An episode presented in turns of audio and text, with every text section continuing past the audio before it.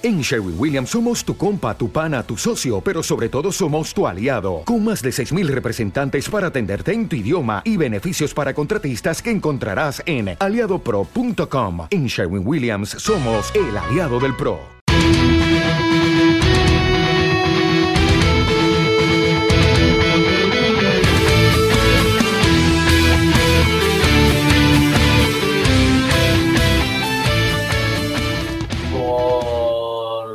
Extraño que en un universo paralelo hay cuatro fantásticos y hay X-Men.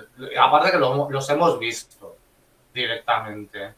Aunque por, ahora, aunque por ahora dicen que lo que pasó con el Mr. Fantastic en Doctor Strange 2 es un Mr. Fantastic y no tenemos que saber nada más de él, ni de su familia, ni nada de esto. Y no tiene que ser ni el mismo actor.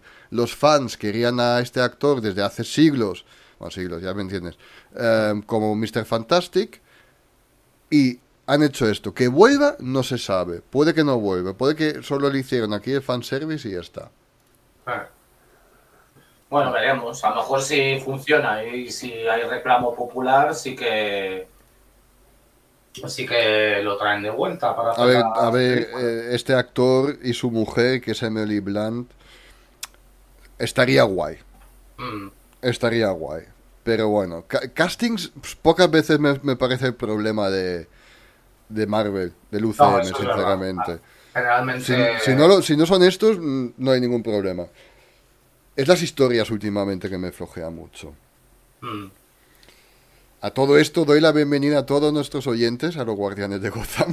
Yo me imaginaba que íbamos a estar grabando ya. Hombre, ya es, ya es material para grabar, sinceramente. Ah, y antes de empezar, muy importante, bueno, ya hemos empezado, pero muy importante, le damos la, bien- la bienvenida a nuestros mecenas nuevos, Dani y Bernat, que han decidido apoyarnos en Evox para tener todo nuestro contenido extra mensual, los cuatro podcasts, y apoyarnos a nuestro proyecto para tener un aire acondicionado en el estudio. Vamos a llegar poco a poco. poco a poco. Así que chicos, muchísimas gracias por apoyarnos. No olvidéis que podéis decidir tema para cada uno de, de los podcasts. eh, os lo hacemos. Podcast, em, em, em, menciones y dedicatorias que aquí están. Muchísimas gracias Dani y Bernat por apoyarnos. Os lo agradecemos muchísimo. Hecho esto, vamos a hacer el capi de hoy. Haciendo el trending topic, pero no trending topic, hablaremos de Thor. Thor. Thor. Y he pensado que podemos, como dicen los ingleses, spice things up a little bit. Vale, a ver, ¿cuál es tu idea? No hacemos un peli versus cómic. Hacemos un cómic versus mitología.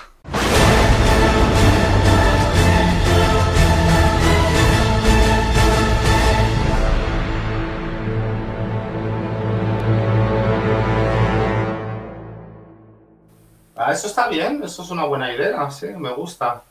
Lo que pasa es que la mitología nórdica mm, es escasa en comparación con, con otras mitologías, por ejemplo, la, griega y, y la romana, ¿no? Donde hay mucha eh, donde hay mucha literatura, donde salen los dioses olímpicos, la literatura nórdica no hay tanto. Yo eh, tengo el libro, me lo tengo que, que acabar, eh, de historias cortas de mitología nórdica de Neil Gaiman. ¿Es verdad? ¿Te lo han regalado? Sí, sí.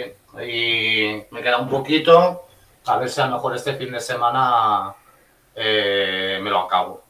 A todo esto, los que lo notáis en la calidad de sonido, nos escucháis por primera vez, Janus no está en el estudio conmigo, porque sigo tosiendo por el puto COVID. Sí. Y hay que, hay que cuidarse hay que intentar no infectarse. Ya. ah, chungo últimamente, pero, pero sí.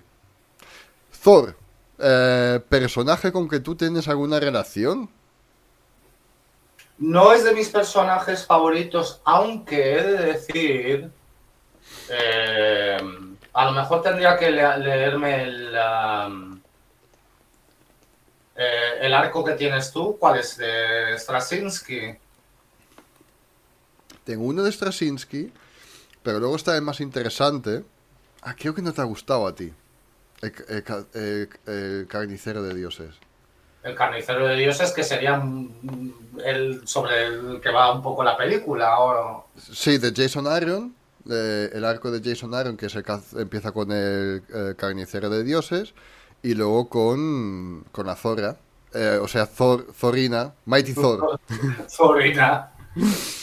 que oficialmente, según el MCU, es Mighty Thor. Mighty, Thor, Mighty Zorra. Mighty Zorra, exacto. Eh, sí, con Jane Foster como, como Thor. Pero te dejé el carnicero de dioses, ¿no? Y no te había gustado. Sí, no me, no me convenció del todo.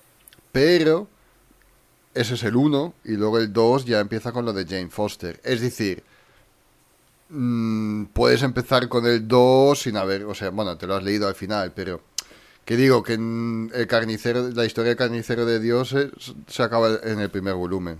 Luego está. Luego está lo de lo de Jane Foster que revolucionó un poco la industria del cómic mm, revolucionó, ojito. Me refiero que la gente les ha dicho, gente como nosotros aplaudió a Marvel, ha dicho, buena idea, originalidad, not bad. De lo que nos quejamos a veces. a, lo mejor tendría que hacer una, relectura.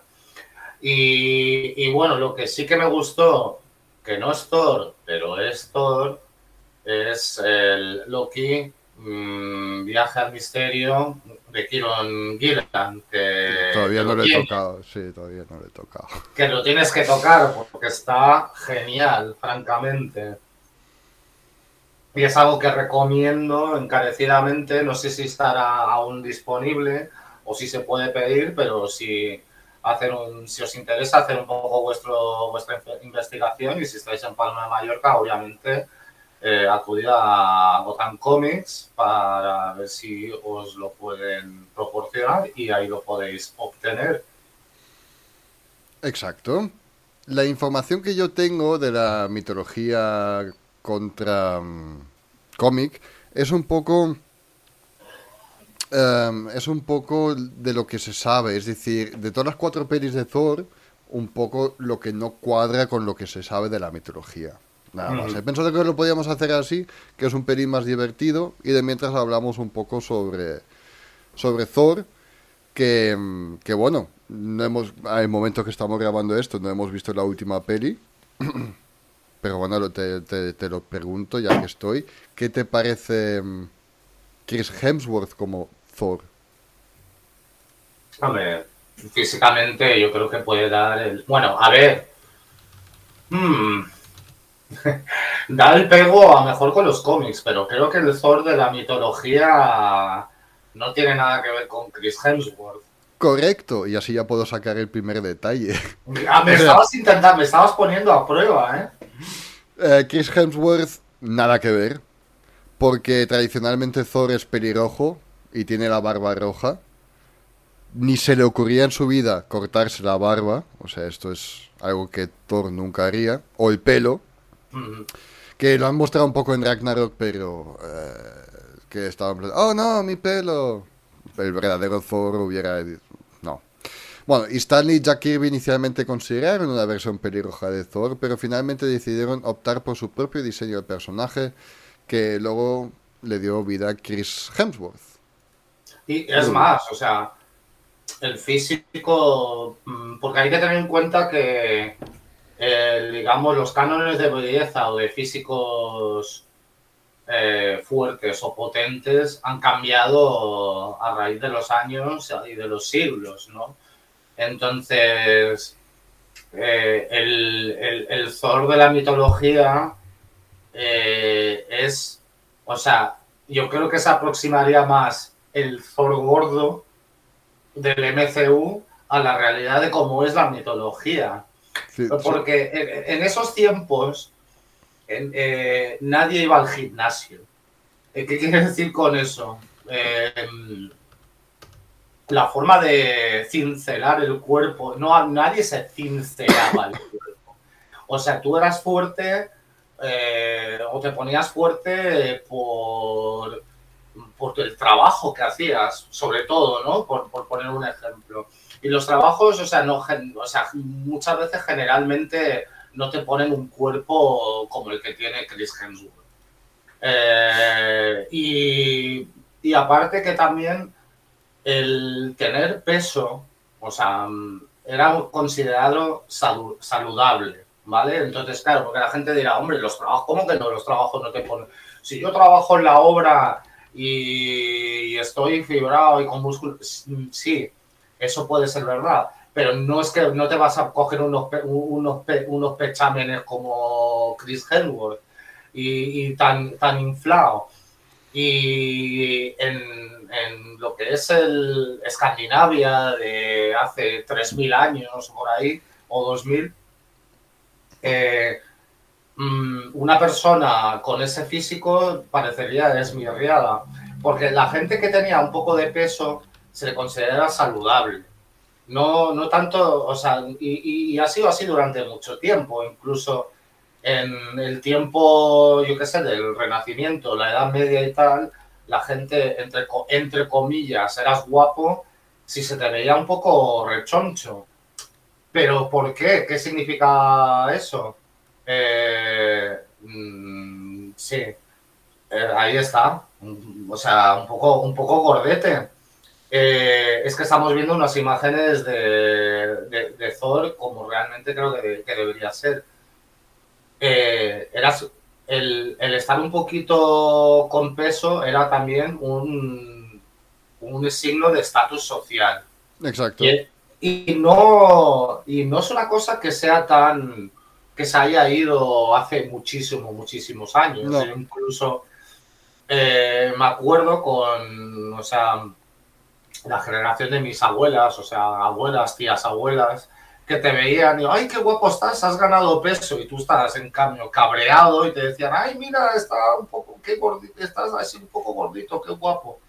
Y ahora, o sea, estaría como mal mirado, entonces nada que ver, o sea, realmente el Thor, el Thor real tendría que ser más como el Thor, el Thor gordo Exacto, es el que más le pega con el pelo largo, las trencitas y todo esto. Tengo que sacar el gato un segundo.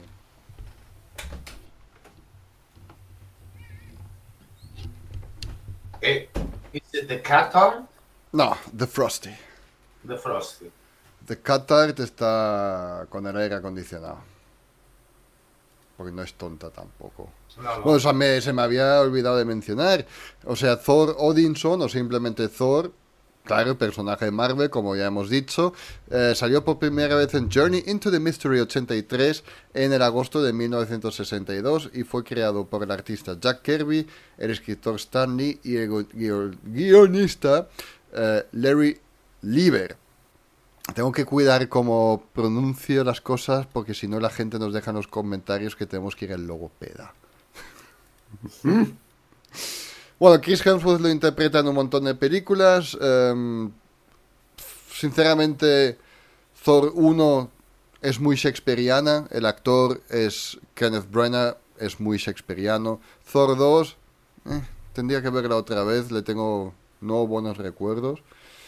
Y luego Josh Whedon puso su propio toque en las pelis de los Vengadores, en mi opinión. Y luego ahora es completamente otro personaje eh, desde que Taika Waititi hizo Ragnarok. Efectivamente, sí. Cosa que, bueno, es un personaje que tiene que 1500, 2500 años, pues cambiará también de vez en cuando su, su mentalidad, supongo. Y su personalidad. Mm. son muchos años. a mí no me moleste. Yo me lo he pasado muy bien con Ragnarok, sinceramente. Fue muy divertida. Pero también porque la tomo como lo que es, una peli divertida. Para mí, antes de Ragnarok, Thor tampoco sabía cómo definirlo dentro del UCM, sinceramente. Es que era, Thor era muy vainilla. A ver, o sea, habrá sus detractores o, gente, sea, gente que le gusta, gente que no le gusta tanto, pero es como tú dices, ahora por lo menos Thor es un personaje definido y un poco más salado. O sea, salado o, o que condimentado o sea, para que no seas, o sea, tiene, tiene, tiene como un condimento y dentro de lo que son, bueno, tiene sus propias películas, pero también dentro, cuando ya salen los Vengadores, eh, tiene un papel un poquito, parece un poco más relevante. Eh, mm, porque vamos a ver, o sea, las dos primeras de Vengadores, o sea, yo no estoy diciendo que me disgustara, pero era como demasiado plano. Y ahora, bueno, pues mm, tiene una personalidad, una mentalidad que pueda gustar más o menos, pero sí que es muy... Mm, o sea, stands out. Pues ya, o sea, más llamativo. es más llamativo, efectivamente. Yo creo que Taika Waititi vio gracias a Josh Whedon. tengo que ir con cuidado cuando uso la frase, o sea, gracias a Josh Whedon. Pero me refiero, um, Chris Hemsworth es buen actor y sabe de comedia. Mm. Eh, él dio las frases que tuvo que dar en Vengadores bastante bien, con un buen ritmo cómico, y Taika Waititi lo, lo está aprovechando al, al, máximo. Aunque sea la bazofia de peli que es, en Ghostbusters la suya de donde sale hace un gilipollas, pero bueno, supongo que al menos lo que le han pedido hacer lo hizo bien en el secretario tonto. A ver, que no digo, no digo que sea materiales del Saturday Night Live, por así decirlo, pero sabe su timing en la comedia. Dejémoslo ahí. Sí, lo hace bien. Mm. Eh, lo que Marvel no hizo bien con la mitología nórdica, que también es un poco entendido, es todo el rollo de del árbol genético y de familia. En este caso se nos presenta Hela en Thor Ragnarok, pero realmente no es Odin el padre de Hela, sino Loki. Eh, sí, pero eso no era, no estaba un poquito, no era un poco por cuestión de los derechos. ¿Qué derechos? es que ahora no, no sé concretar, eh, pero o sea, sí que hubo una razón por la que describieron a, a Gela mm, de esa manera. Ay, joder debería haber venido, más preparado, pero bueno, tampoco sabía que íbamos a, tocar este, este tema, pero estoy bastante seguro que, hay razones por las cuales o sea, hicieron a, Gela como, hermano ¿no? o hermana mm, de, de Thor y de Loki. Estoy mirando si pone algo online, pero... No veo nada sobre cuestión de, derechos. No, o sea, no sé si es tanto de derechos o eh, un poquito, o sea, porque realmente es, o sea, tiene que ser como la, la, guardiana del infierno y el infierno, o sea, ya, ya estaba como cubierto, no me acuerdo exactamente a ver, o sea, a los queridos oyentes, o sea, mm, si lo sabéis, pues dejadnos un, mensajito para aclararlo, pero hay una, hay una razón que lo hicieron así, o sea, no, no creo que no era tan random como, como puede parecer, pero desde luego es un, es un error porque no es hermana, no es, no es hija de Odín. Claro.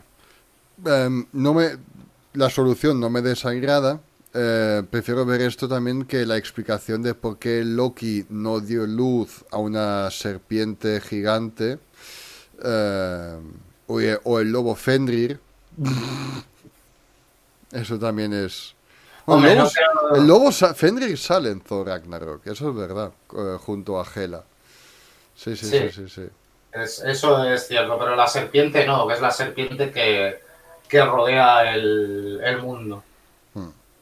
Y si nos quedamos también con la familia, pues Loki no es el hermano adoptivo de Thor. O sea, conocemos la relación entre Thor y Loki, que es fundamental para las películas de Marvel. Si no fuera por su difícil relación con su hermano Loki, nunca habría atacado la Tierra, los Vengadores no se habrían reunido y Thor nunca hubiera comido un shawarma.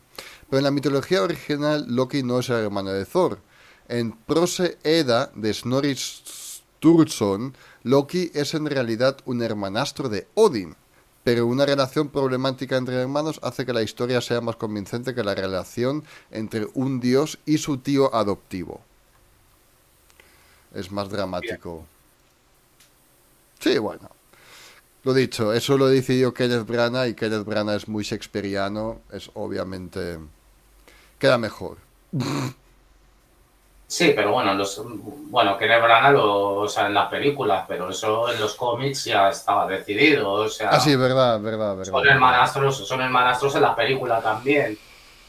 A ver, perdonable, eh, y más, más pensando realmente que o sea, todas las historias que, o sea, del nacimiento de Gela, de, parir una serpiente gigante, o sea, realmente yo lo vería más a la par de... Mm, no, o sea, no digo que lo sea un dios, un dios menor, en, o sea, su figura sea como dios menor dentro de lo que es la MCU. Pero sí que más, o sea, me, me cuadra más ese tipo de, de, poder, ¿vale? Dentro, o sea, siendo como un hermano de un hermanastro de generación, de la generación de Odín, de como los, los creadores del mundo y los destructores del mundo. Más eso como, que como un hijo, ¿no? Porque, o sea, vamos a ver, eh, Thor en la mitología es, es muy poderoso, pero no tiene, no tiene tanto, ese, tanto ese poder creativo y destructivo como tiene su padre y, como lo tiene el propio Loki. Cierto. Ay, pero me perdí en los apuntes. También tenemos shoutouts esta semana. Ajá. La gente ha dejado ha participado. Ha participado. Tenemos tres en total. Empiezo con dos, que el primero es de Edu. Cuando les he preguntado qué es lo que más os flipa de Thor, Edu dijo la H intercalada. Muy buen shoutout. y Ricardo, Ricardo, Ricardo, nuestro Ricardo, saludo a Ricardo, em, dice que lo que más le flipa es que Marvel ha hecho lo que le ha salido de la polla con el personaje, que yo lo leo con un poco de... Em, sarcasmo e ironía. Hombre, mm, sí es cierto, y es justamente lo que estamos tratando ahora mismo. O sea, bueno, un, un, saludo Ricardo, hace tiempo que no hablamos.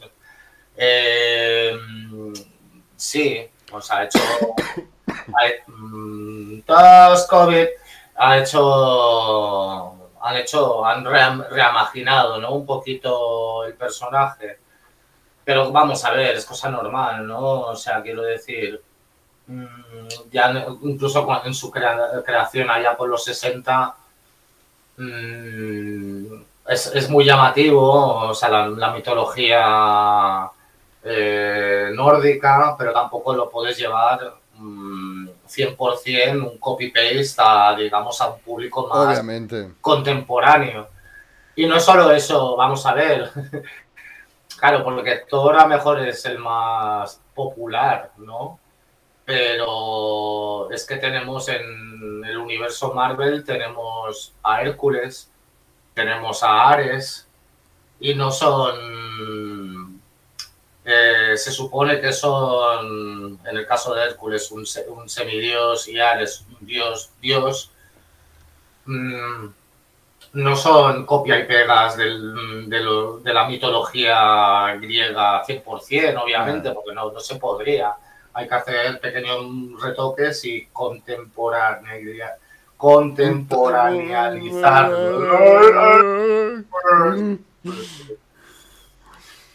Bueno, em, Loki es un personaje que para mí en el UCM no sé, muy blando, muy rápido.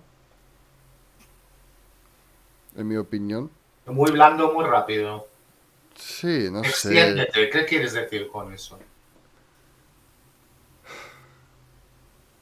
Que vale, sale en, una, en, todo lo de Thor, pero...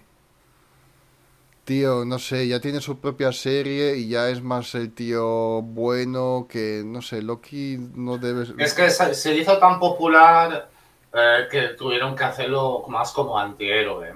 Pero A tampoco ya que- ni eso, es muy blandón. Sí, exacto. Y, hombre, lo que me cabrea, pero eso es en- de cierta... O sea, estamos hablando de, de- de películas y que creo que en parte ha motivado que se, que se dé este giro. A ver, el Loki... eh, Loki de los cómics y de la mitología no era un guaperas como lo es el Hiddleston, ¿sabes? Más bien lo contrario. Y uno de los, mm, sobre todo en uno, hay un cómic, ahora, ahora en la actualidad lo han Hiddlestonianizado bastante, por decirlo de alguna, de alguna manera, pero en uno de los grandes eh, cómics de, bueno, es de Loki, pero es de Thor, o sea, es de, de Asgard, eh, que es Hermanos de Sangre, de Robert Roddy y esa Rivich. O sea, tú, tú ves las imágenes, es un tío del, o sea, delgado, pero esmirriado, que parece que está pasando hambre, así con el con la espalda curvada, que le faltan dientes, ¿sabes? O sea, está, está hecho polvo. Esto, eh, o sea, antes he, he mencionado el Loki Viaje al Misterio, es un tochaco. A lo mejor os, eh, o dice, uff, mucha pasta. Pero este, el, cómic que acabo de mencionar, de Hermanos de Sangre, aunque hay, claro, hay diferentes ediciones, yo me cogí porque yo obtuve en, en Goza, porque salió una edición especial, así, un tamaño grande, más que nada por el dibujo de Esa Rivich, que es un dibujante genial, de- o sea, de los mejores que hay. Ah, pero es, un, es una novela gráfica, en sentido, es un- una historia que, lo, que empiezas y lo acabas y, y que es rapidito de leer, pero vamos, el arte de Rivich es una cosa que es una absoluta gozada.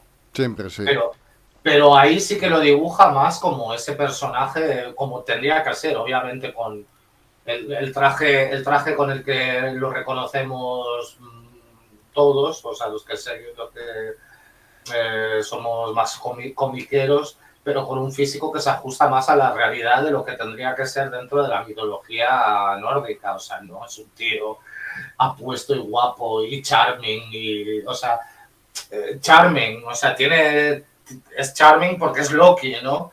Pero no, no es, o sea, mm, no es charming porque soy guapo y tengo una obra de este que es atractiva. No, absolutamente nada, es un embaucador, nada que ver.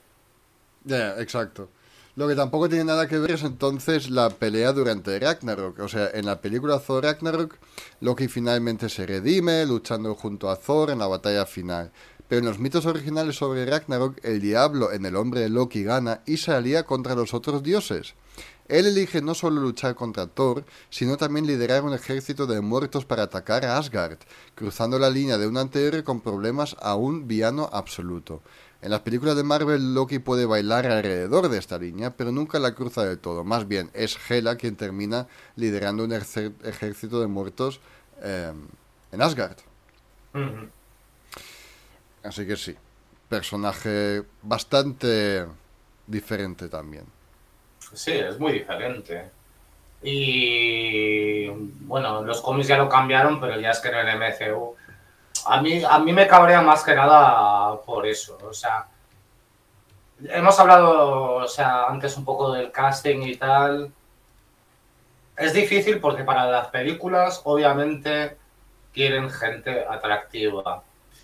eh, en todos los aspectos. Mm, Mm, Entonces, coger a un feucho, pero, pero no es el primero, o sea, vamos a ver, o sea, ya fuera del MCU, pero hablando de, eh, de los X-Men, o sea, Wolverine, Hugh- un tío como Jack- Hugh Jackman, nos hemos acostumbrado a él, pero eh, un, un Lobezno tiene que ser algo completamente diferente.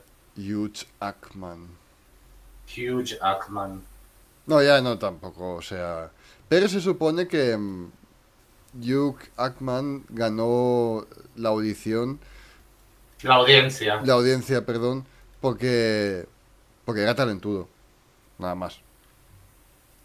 O sea, sí, vamos a ver, o sea, te acostumbras y al final le pidas cariño y tal, pero si nos ponemos muy puristas, sí.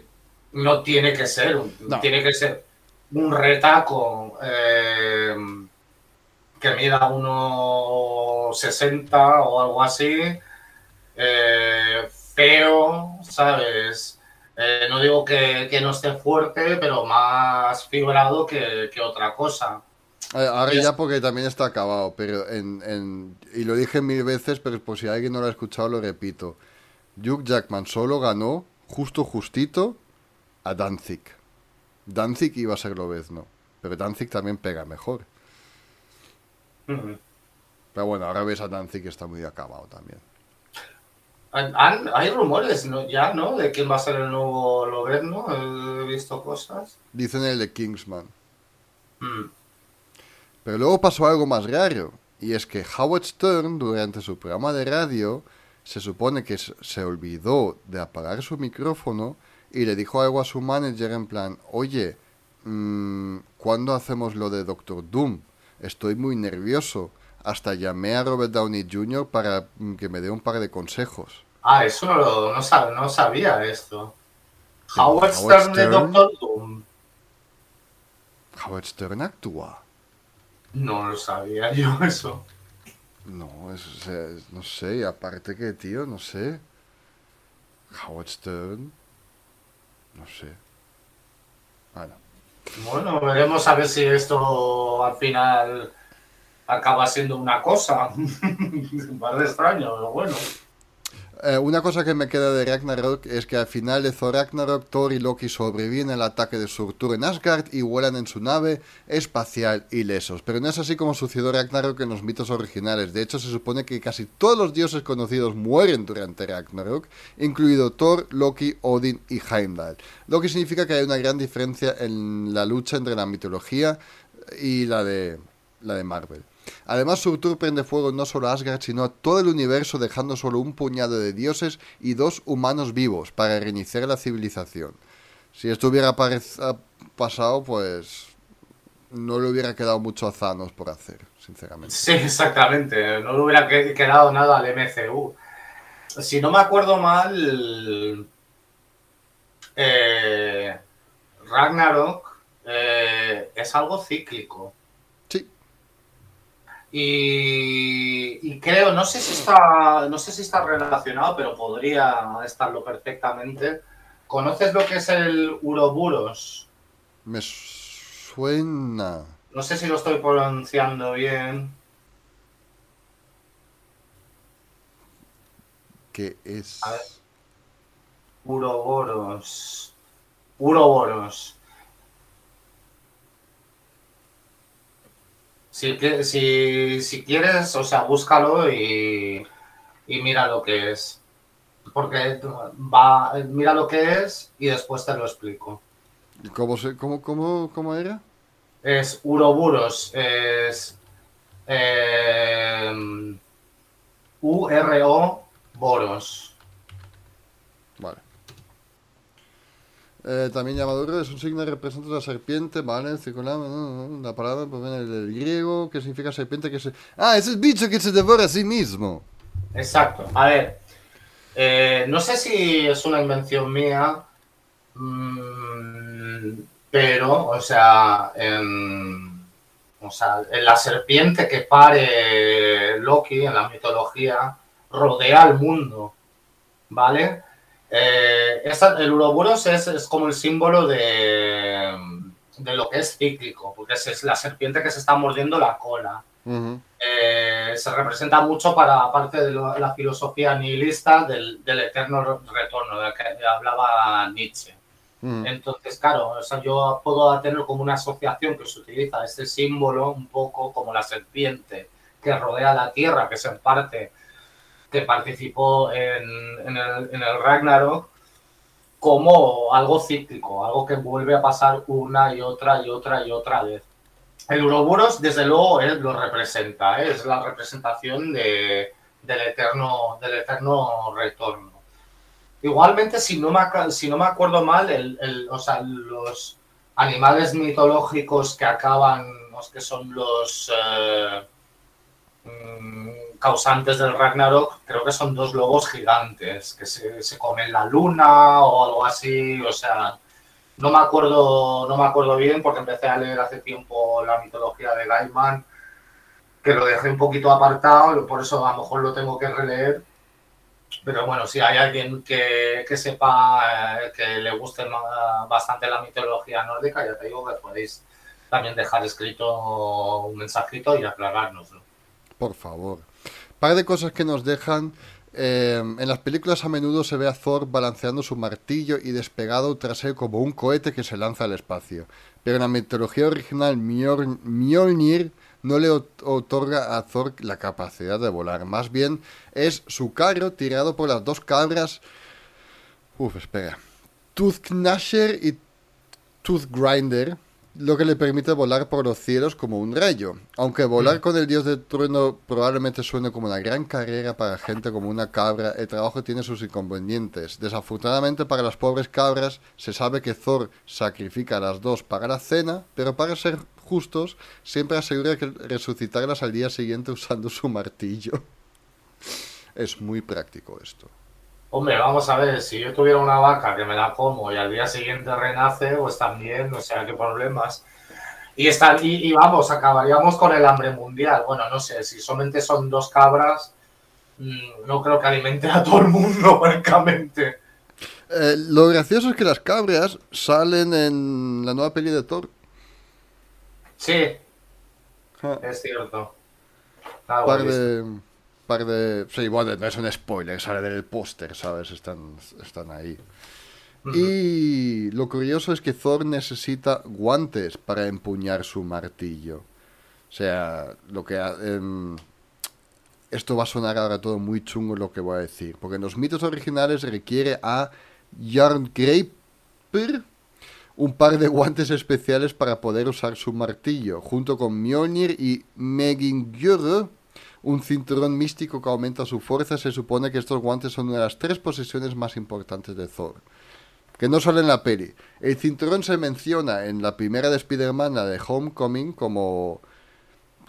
Happy dice en plan, estas cosas las llevamos al, a la nueva base de los Vengadores. Eh, también está el cinturón mágico de Thor que será mm. solo un guiño, obviamente. Sí. Pero sí, le han quitado su armor principal y lo han dejado con, con Mjolnir, básicamente. Yo me estoy dando cuenta que me están entrando muchas ganas de seguir leyendo lo de Jason Aaron con, con Zorina y tal. ¿Y no te están entrando ganas de leer Loki Viaje al Misterio? No.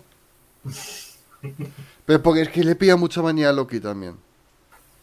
Te lo digo en serio, le pilla muchísima manía. Sé que lo voy a leer, le quiero un Giran y tal, pero...